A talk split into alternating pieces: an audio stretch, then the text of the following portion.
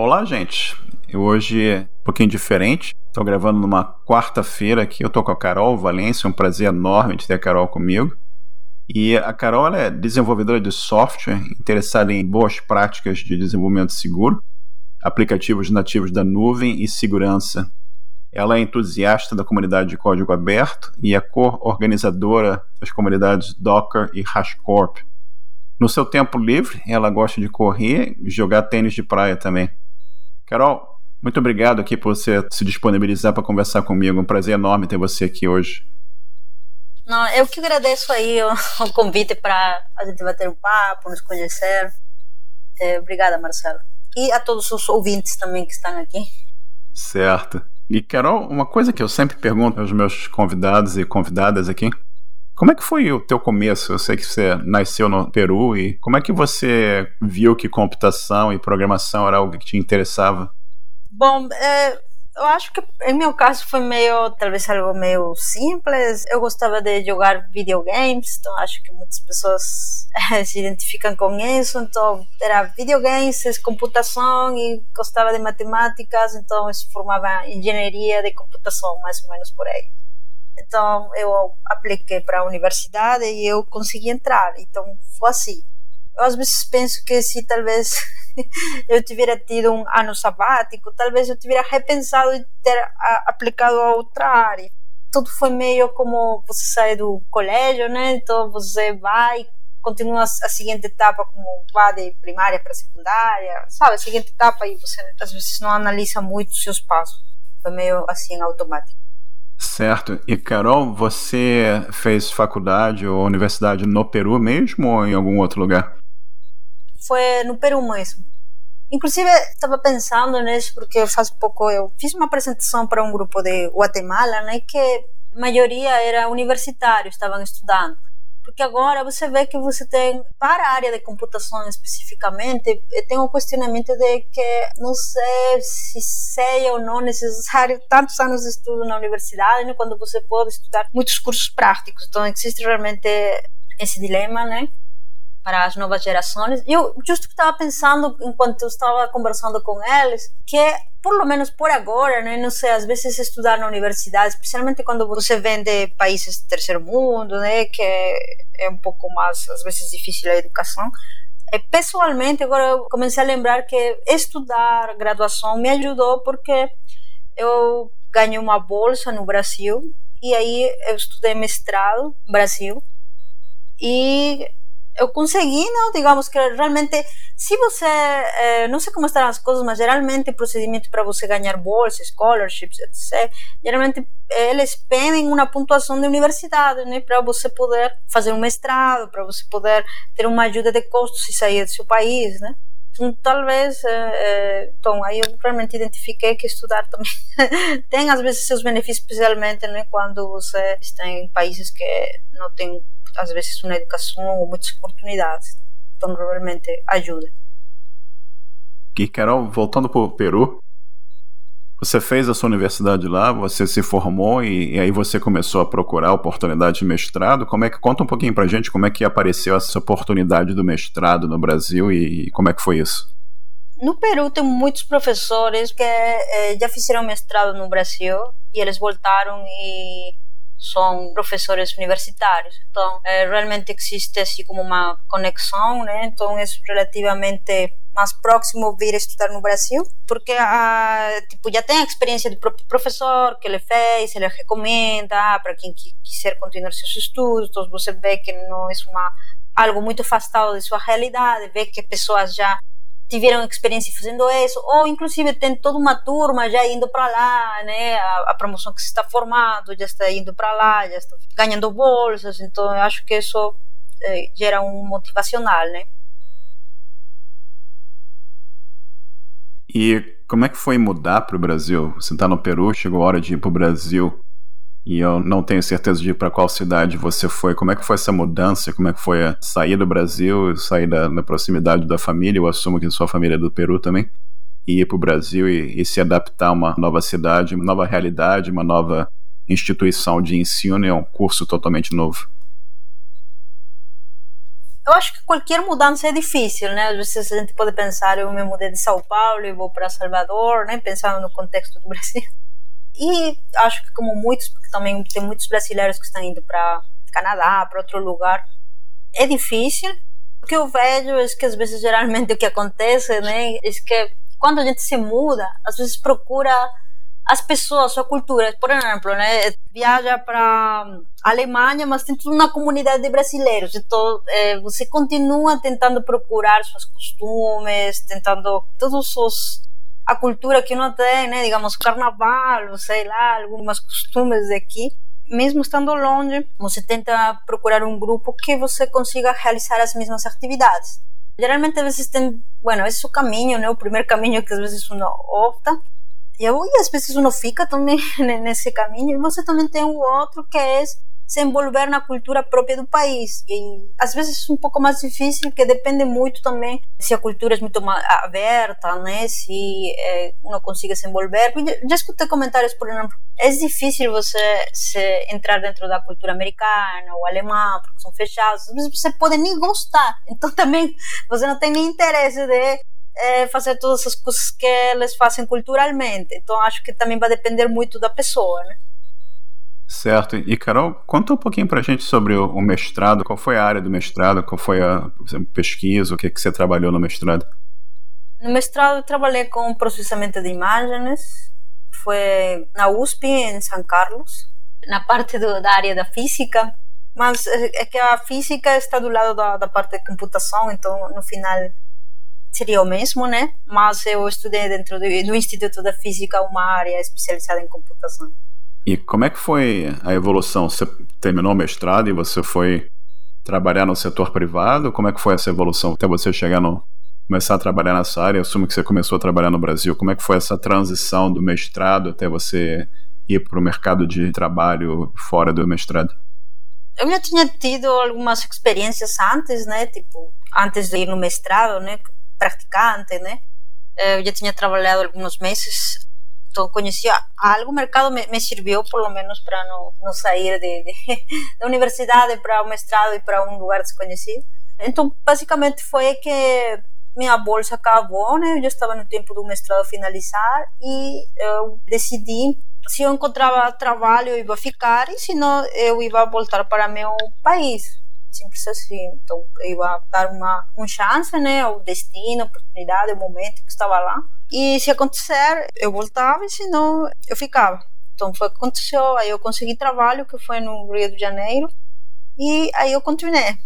Acho que depende também muito da cidade, né? Porque no início era um pouco também mais tímida, né? Porque eu não, não conhecia muitas coisas aqui do Brasil. Eu estava no interior de São Paulo, então também é um lugar um pouco mais tranquilo. Então, quando eu fui para o Rio de Janeiro, acho que eu tive a oportunidade mais de me conhecer e também já é diferente quando você está no trabalho que também tem que conhecer outras pessoas. E também Rio de Janeiro é uma cidade turística. Você tem mais coisas que fazer.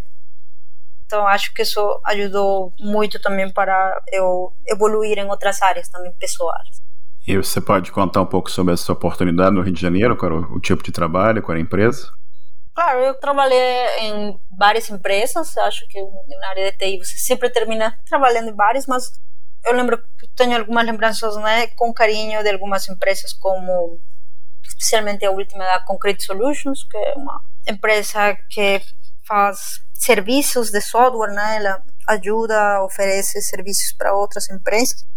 Inclusive foi lá que eu conheci um pouco mais a parte de cloud, AWS, porque eles já tinham uns times implantando nesse tempo, trabalhando com essas tecnologias.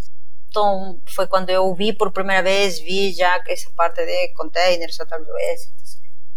E, Carol, conta um pouquinho para nossa audiência, como eu mencionei para você quando a gente estava conversando aqui antes do nosso papo começar. A nossa audiência basicamente é muitos iniciantes, muitas pessoas que ainda estão dando seus primeiros passos, né? E conta um pouquinho, de uma forma bem simplista, o que é um container? Explica um pouquinho para a gente o que seria um container nesse universo de computação e, e programação. Bom, geralmente não vamos nos tentar colocar assim como um, vamos a criar nosso primeiro programa que pode ser um feito em Node, Python, C, vamos a precisar instalar certas bibliotecas. Geralmente vamos usar nossa máquina, né? estamos nossa máquina e instalamos uma série de pacotes.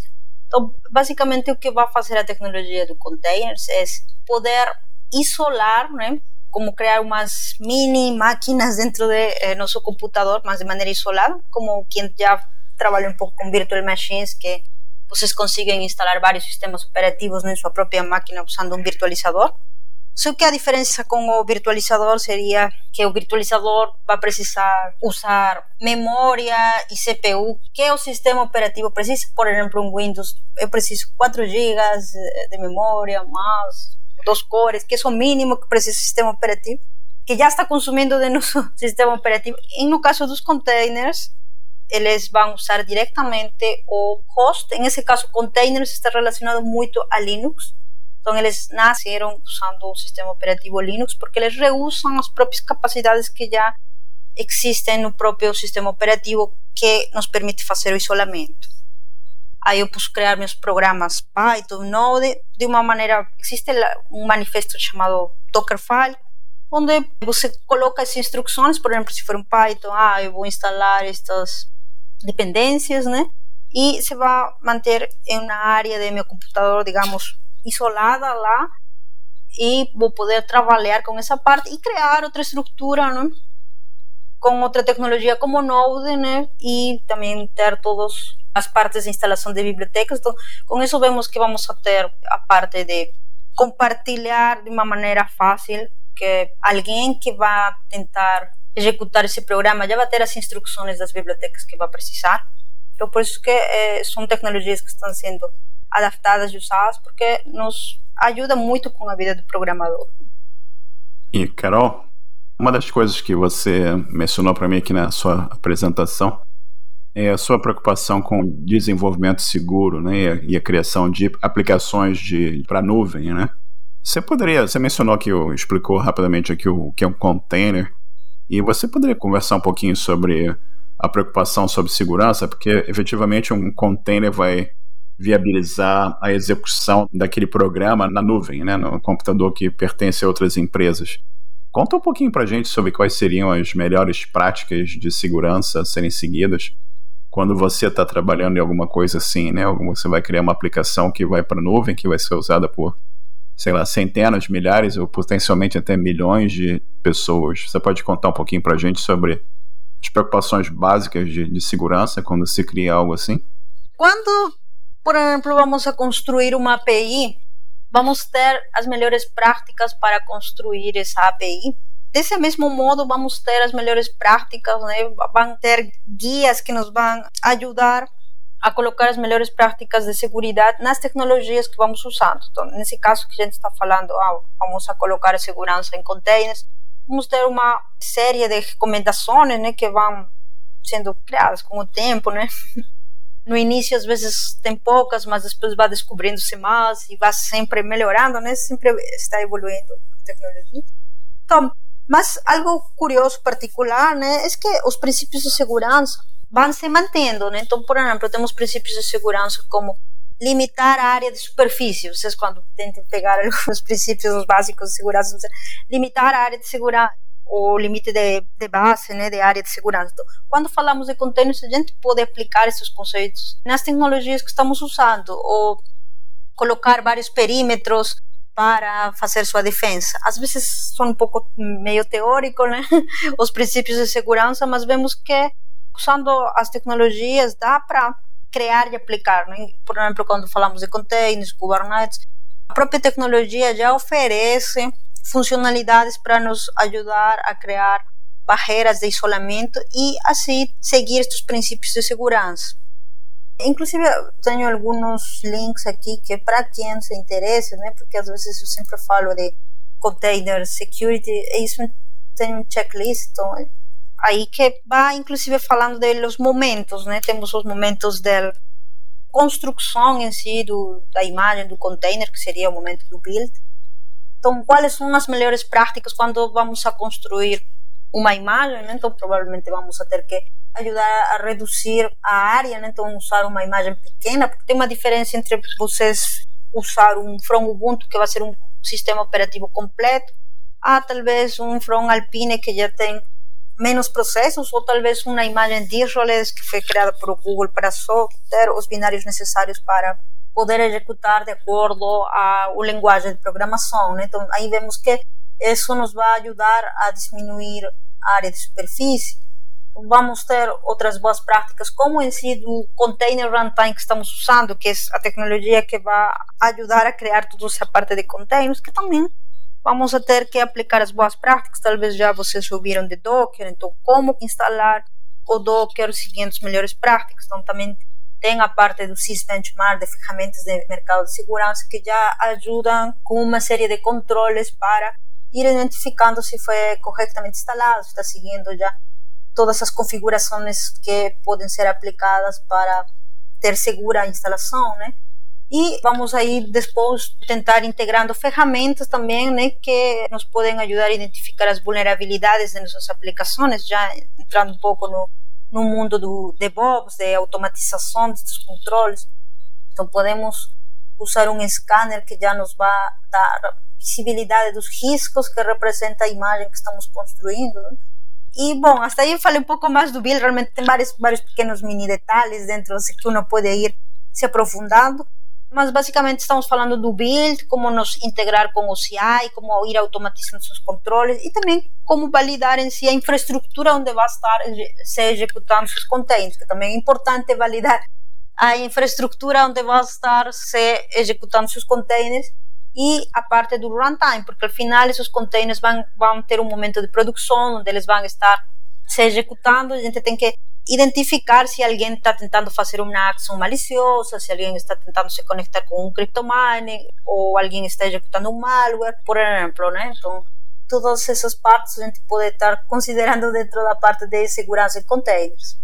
Certo, e pelo que você está explicando aqui, só olhando um pouco mais de detalhe no aspecto do container, eu acho que você está recomendando aqui se tenha a preocupação de estabelecer o, o, mínimo naquele container, né? Em vez de você, como você mencionou, em vez de usar uma imagem grande como o Ubuntu, que vem com um monte de coisa que não necessariamente você tem visibilidade do que está ali, tentar limitar o que está sendo usado como base do container de forma que você tenha um entendimento bastante bom do que está sendo incluído naquele container, porque quanto menos coisa tem ali, menor a chance de eventualmente acontecer vulnerabilidades ali da que está naquele container. Estou correto no que eu estou falando? Sim, isso mesmo. Que é, inclusive, é um princípio, um, dos tantos princípios da segurança, né, que é reduzir a área de risco. Tem outros mais que mais seria isso. Perfeito, eu vou adicionar esses links aqui nos nossos notes também. E eu queria te perguntar sobre, uh, você mencionou DevOps, né? E outro termo que você mencionou também mais cedo aqui é DevSecOps. Você poderia contar para os nossos ouvintes aqui o, o que, que vem a ser DevOps? Você tem uma explicação para a gente do que seria isso, a importância disso na nossa área? A parte do DevOps, né, ela está há uns cinco anos eh, dentro do mercado e realmente nos está ajudando para é um movimento de uma cultura dentro da organização onde todo mundo está preocupado. Então, todas as áreas, já eu sou de front-end, back-end, ou SysOps, que talvez era o nome tradicional que a gente dava, as pessoas dedicadas na infraestrutura dos data centers, todo mundo está tentando ter uma melhor comunicação para ter uma agilidade com o ciclo completo do software. Talvez antes, né, geralmente a gente tem que pensar como nasceu o DevOps, tentando solucionar a falta de comunicação que talvez faz 10 anos, como acontecia um deployment. O desenvolvedor criava um pacote, talvez enviava por e-mail ou zip. a parte do SysOps, que era responsável de produção, ele colocava no servidor e talvez de aí explotava, né? fazia um boom e depois. Para, vocês se imaginam o problema de tentar encontrar um bug? Se acontecia algum problema como o site cair, ninguém estava se entendendo porque a parte do CISOs vai falar, ah, eu sou, o servidor está bem, ele não, não tem nenhum problema, não é, não, não é minha parte. O software, aí hasta encontrar e, e voltar nos origens, aí veíamos que tinha todo um fluxo né, de pouca comunicação entre as outras áreas. Então, com a parte de DevOps, foi colocando a parte de continuous integrations, continuous deployment, automatização e processos Porque no final, às vezes acho que o que é mais importante em, em todas as organizações é essa parte de processos para identificar quais são nossas prioridades, nossos problemas. Inclusive está na área de DevSecOps, nossos ativos que nós estamos preocupados em garantizar a segurança, né? porque isso nos vai ajudar a priorizar. Então, toda essa cultura de DevOps, né, que deve de estar dentro da organização como uma preocupação para conseguir ter um fluxo de comunicação durante todo o ciclo de desenvolvimento, com aplicando uma série de boas práticas, como seria a automatização na parte de continuous integrations, continuous deployment. Aí começamos a falar um pouco mais, talvez, do Jenkins, né, de Circus e tudo. Nasceu mais ferramentas que nos ajudaram também com essa parte de automatização, visualização, integração de como se vai integrando o código e visibilidade, né, notificação para todos os times, monitoramento. Então, acho que esse é o momento que estamos vivendo, né, tentando automatizar, inclusive agora a segurança, que é o que nos dá o movimento DevSecOps, que seria também dar uma força, porque realmente a segurança sempre esteve lá, só que às vezes nos esquecemos. Então, agora com DevSecOps é como tentar lembrar ou dar mais poder que esses pipelines, que toda essa parte da cultura DevOps tem que ser com segurança. Então, temos que nos preocupar que além de automatizar esse código, além da comunicação, também tem que estar esse código com segurança. Perfeito. E, Carol, você falou sobre containers, né? A gente falou um pouquinho sobre containers, falou sobre nuvem, né? Que são computadores que estão no data center de alguma empresa aí pelo mundo. E você mencionou um outro termo aqui que a gente discutiu em entrevistas anteriores com o Ricardo Katz e com a Carlisia Thompson também, que é Kubernetes. Você poderia falar um pouquinho para os nossos ouvintes aqui sobre a importância do Kubernetes e como é que o Kubernetes nos ajuda a pegar esses containers e colocar na cloud e de que forma que nos ajuda? Conta um pouquinho para nós. Bom, eh, se lembrarmos um pouco a definição dos containers, né, nós conseguimos reproduzir aplicações, porque no final os containers estão da mão com a parte dos microserviços. Então, a gente vai de uma tendência de monolitos de, a um microserviço, então vamos a ter vários microserviços que eles podem escalar para 100, para 1000, facilmente. Então, a gente está diante de outro problema de como organizar, automatizar, monitorar esses mil, dois mil containers que estão nascendo. Então, aí é que nasce as soluções de orquestrador de containers. Na verdade, temos vários outros no mercado, né? Acho que tem da HashiCorp, tem uma solução, tem os próprios provedores da nuvem que tem containers as a service que eles já vão fazer toda essa automatização, do orquestrar esses containers e ajudar-nos com a escalabilidade. E temos o Kubernetes, que também é um orquestrador que realmente ele é uma solução open source, nasceu do Google e depois foi donado, faz parte da CNCF. E realmente, eh, eu acho que nesses últimos 10 anos, uma coisa que a gente está vendo muito é a colaboração open source. Acho que o Kubernetes é um projeto de sucesso de colaboração entre várias empresas e a comunidade. Então, vemos, talvez 10 anos atrás, 15, os projetos de sucesso eram privativos, privados, mas agora os projetos de sucesso são open source. Carol, quando você olha para a nuvem, você pensa em criar, e você falou que é criar aplicações para cloud, né? Que anteriormente, a começo aqui, quando eu comecei na, com computação, era totalmente inviável. Você quer imaginar, né? Sem existir a internet ou o que seja, você imaginar conseguir colocar uma aplicação para funcionar em outro canto era totalmente inverossímil, né? Era coisa assim de ficção científica, né? E quando você pensa assim no teu dia a dia, quando você olha para trás, você vê especificamente você está lidando com coisas high-tech, né? Você está lidando com Kubernetes, você está lidando com aplicações complexas e microserviços e aplicações, como você falou, com milhares de microserviços. Como é que a gente gerencia isso tudo? A gente conversou um pouco aqui sobre DevOps, a gente conversou um pouquinho aqui sobre as complexidades relativas à segurança, mas como é que você monitora esse troço todo rodando na nuvem? Com que tipo de ferramental e que tipo de preocupação que tem que se ter para assegurar que está tudo funcionando direito e os clientes, no final das contas, estão conseguindo usar as aplicações que nós estamos colocando em produção? Bom, toda essa parte de que você está falando de como monitorar sistemas que são muito escaláveis, vamos imaginar-nos um Netflix, uma AWS, né, que todo mundo está dependendo de um serviço que tem que estar 99.99 available, né, disponível sempre para os clientes. Então vemos que também aí Google ajudou muito com a parte de SRE, né, que é inclusive a parte que começa a tentar nos eh, guiar com uma série de práticas ou experiências que eles tiveram de a parte de como, desde o ponto de vista da engenharia da computação, tentar resolver seus problemas, como tentar se organizar, inclusive dentro da empresa, com a parte de monitoramento, login, para poder identificar todas as aplicações, os problemas, se acontecer algum problema, como identificar rapidamente e algumas boas práticas na parte do deployment, como talvez fazer um blue-green, se acontecer algum problema, como automaticamente fazer um rollback para a versão anterior, como aprender com os erros também e gerar um reporte e ah, esqueci o nome do, do reporte, mas onde eh, não temos que nos culpar, sino é aprender com os erros, que são os famosos post-mortem. Perfeito. E, Carol, você, olhando para toda essa tecnologia com a qual você está lidando hoje, você mencionou serviços aqui como AWS, Google e tantos outros provedores de, importantes de serviços de cloud. Tem algum tipo de tecnologia que você admira, que você não está usando hoje em dia, mas que você eventualmente gostaria de ter a oportunidade de trabalhar com aquela tecnologia? E por quê? Explica para gente, por favor.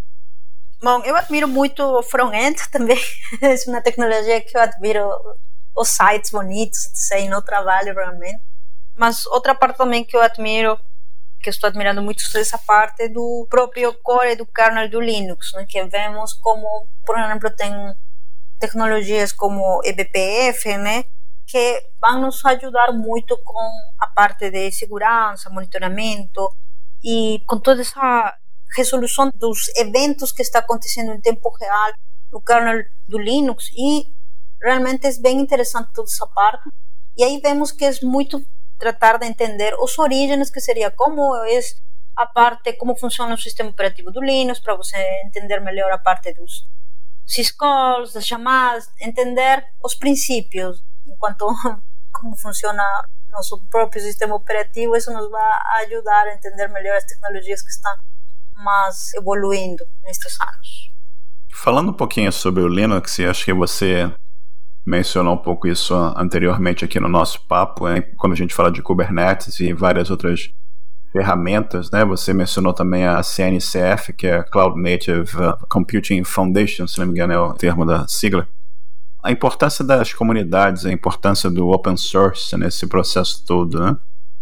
E você mencionou para mim também que você coordena eventos de comunidade de trabalho em open source. Você mencionou que você coordenou eventos ou coordena eventos relacionados a Docker e HashiCorp também. Você poderia falar um pouquinho sobre esses eventos? Como é que é a comunidade? Eu assumo que é no Brasil, mas eu não sei se é fora do Brasil também. Conta um pouquinho sobre esses eventos e, e a dimensão dessas comunidades e a participação, como é que é?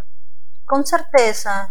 Inclusive vou aproveitar para convidar, porque eu sei que está agora chamando para mentoria. Tem um grupo também chamado Cyber Security Girls que vai ajudar a entrar na área de cyber security para as pessoas que recém estão aprendendo. Então é um grupo que também participo, né? Eh, me ajudou muito também no início. Não sempre tem uma primeira vez para se envolver nas áreas, porque antes era um pouco mais desenvolvedora um pouco e não conhecia muito segurança, então eu me aproximei desse grupo e me ajudou a entender um pouco mais da parte de security.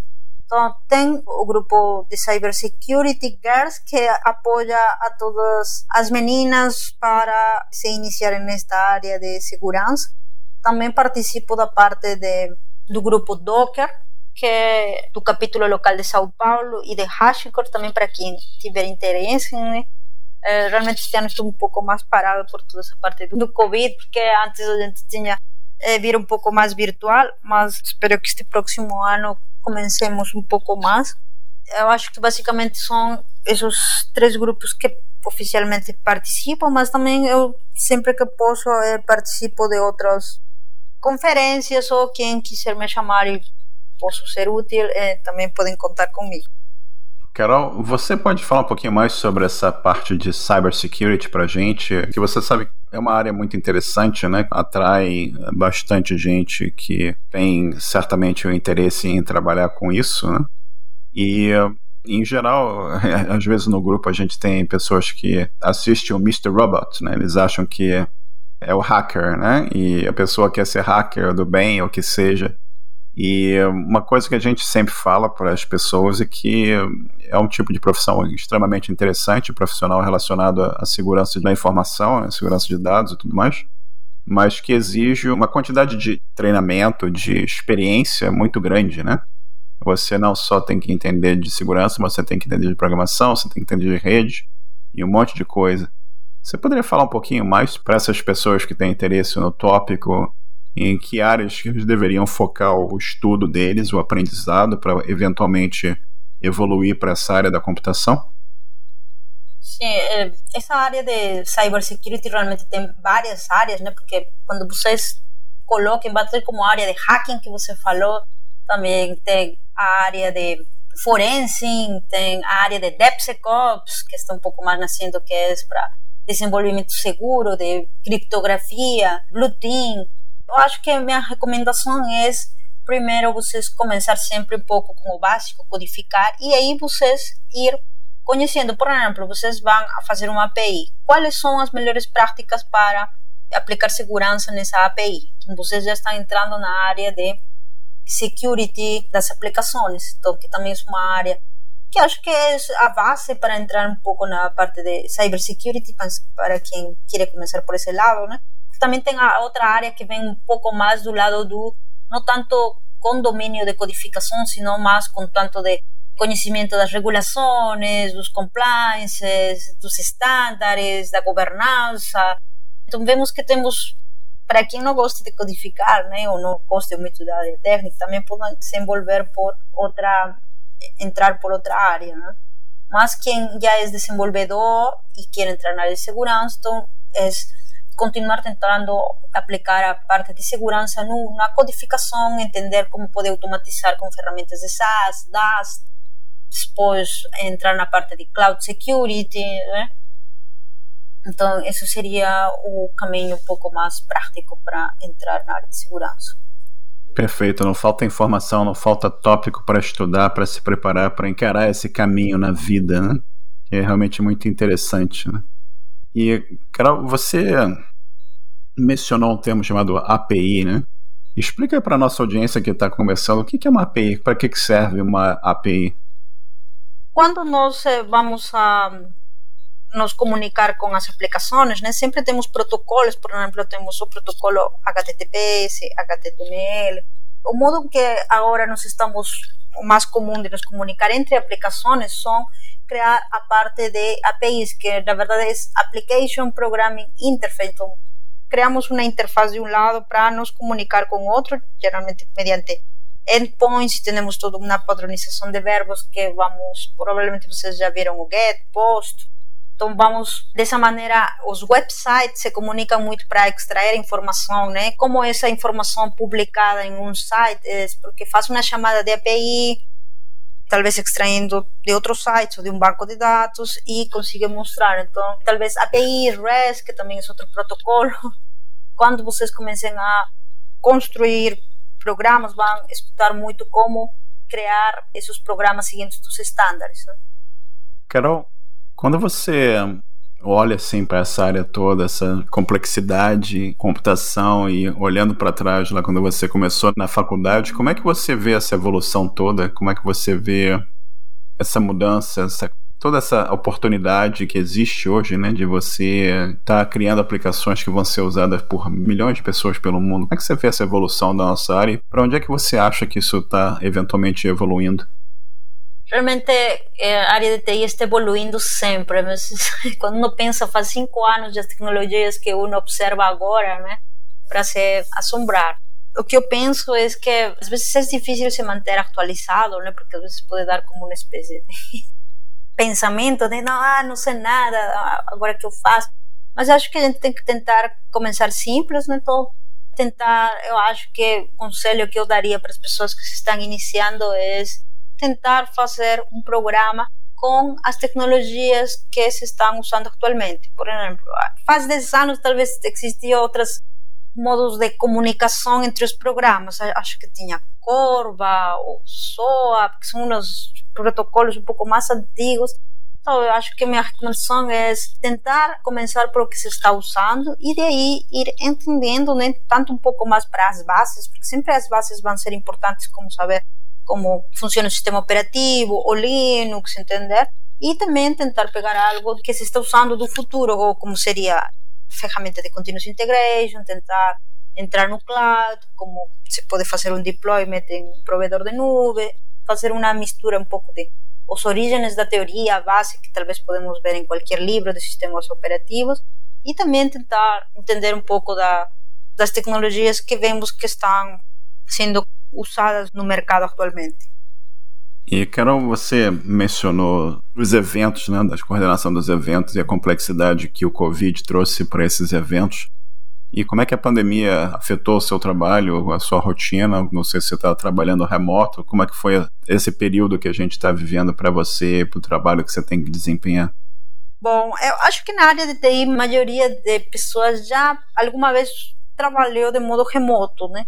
Que talvez em outras áreas foi uma completa novidade, né? Acho que no nosso caso, alguém já fez um home office um dia, dois, ou viajou e falou, ah, eu vou trabalhar remoto. Então, para mim foi um pouco mais fácil de me adaptar quando tudo aconteceu, mesmo porque eu fui contratada já no pleno Covid, então não tenho muito como comparar como tivera sido com o que foi, porque eu já eh, me iniciei com Covid, então já me acostumei a trabalhar completamente remoto. Você já foi contratado durante a pandemia, então você já entrou em modo remoto, né?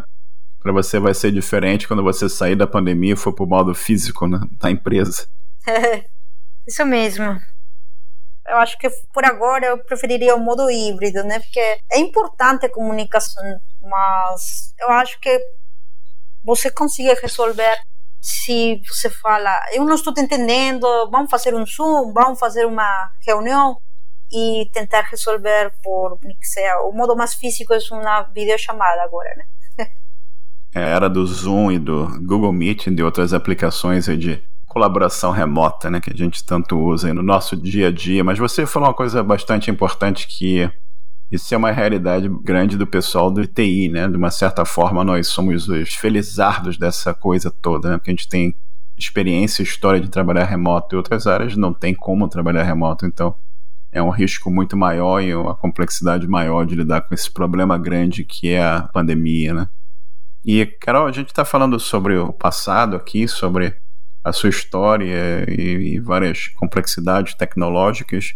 E você está no, no, Brasil, obviamente, agora, né? Você está em São Paulo.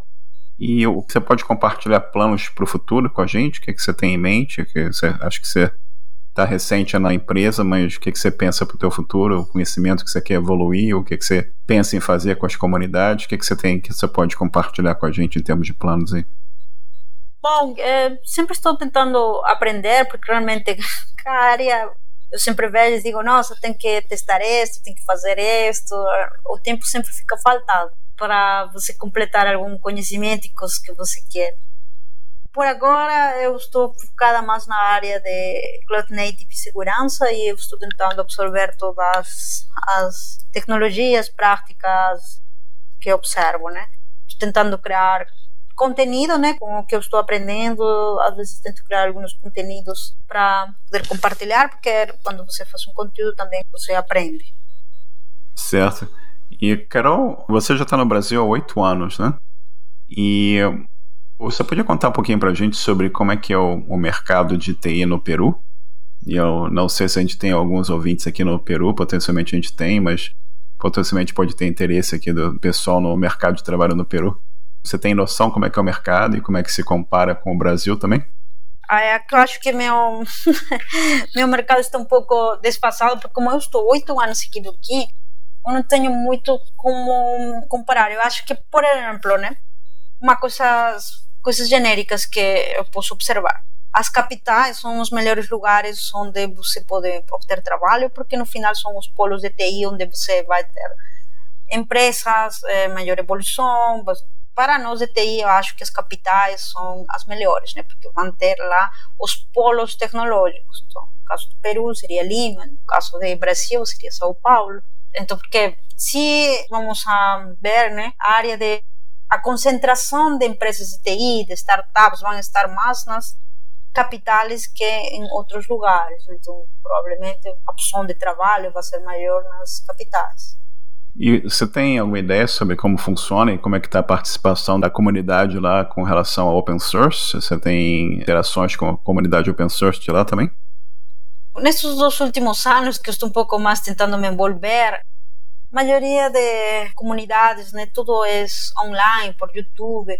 Vejo bastante iniciativa de vários países, né? Eu realmente estou conhecendo por parte da CNCF, do lado da Argentina, Guatemala, temos pessoas que já são community leaders de, da CNCF, então eles já têm canais do YouTube para ajudar a comunidade latina que fala espanhol, né? Para eh, envolver mais em estas áreas de Kubernetes, de CNCF, de ajudar entre todos, né?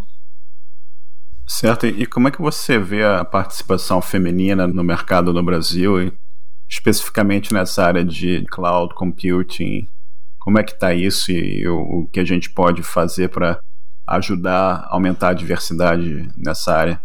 Eu acho que a participação feminina é em todas as áreas está faltando, né? Não só na área de TI, eu imagino que em outras áreas também é visível que às vezes falta a participação feminina mas pelo menos da área de TI eu vejo que temos uma preocupação, todo mundo se está importando em ter maior diversidade nas empresas, tentar ter a mesma quantidade de mulheres e homens. Então, eu vejo que pelo menos nesta última década, nos últimos cinco anos, é uma preocupação constante né, de essa mudança, inclusive, do pensamento para ter maior respeito, ter uma cultura um pouco mais fácil para a inclusão da mulher. Perfeito. E, Carol, você tem sugestões de livro, música e filme para os nossos ouvintes, não necessariamente na, na área de TI?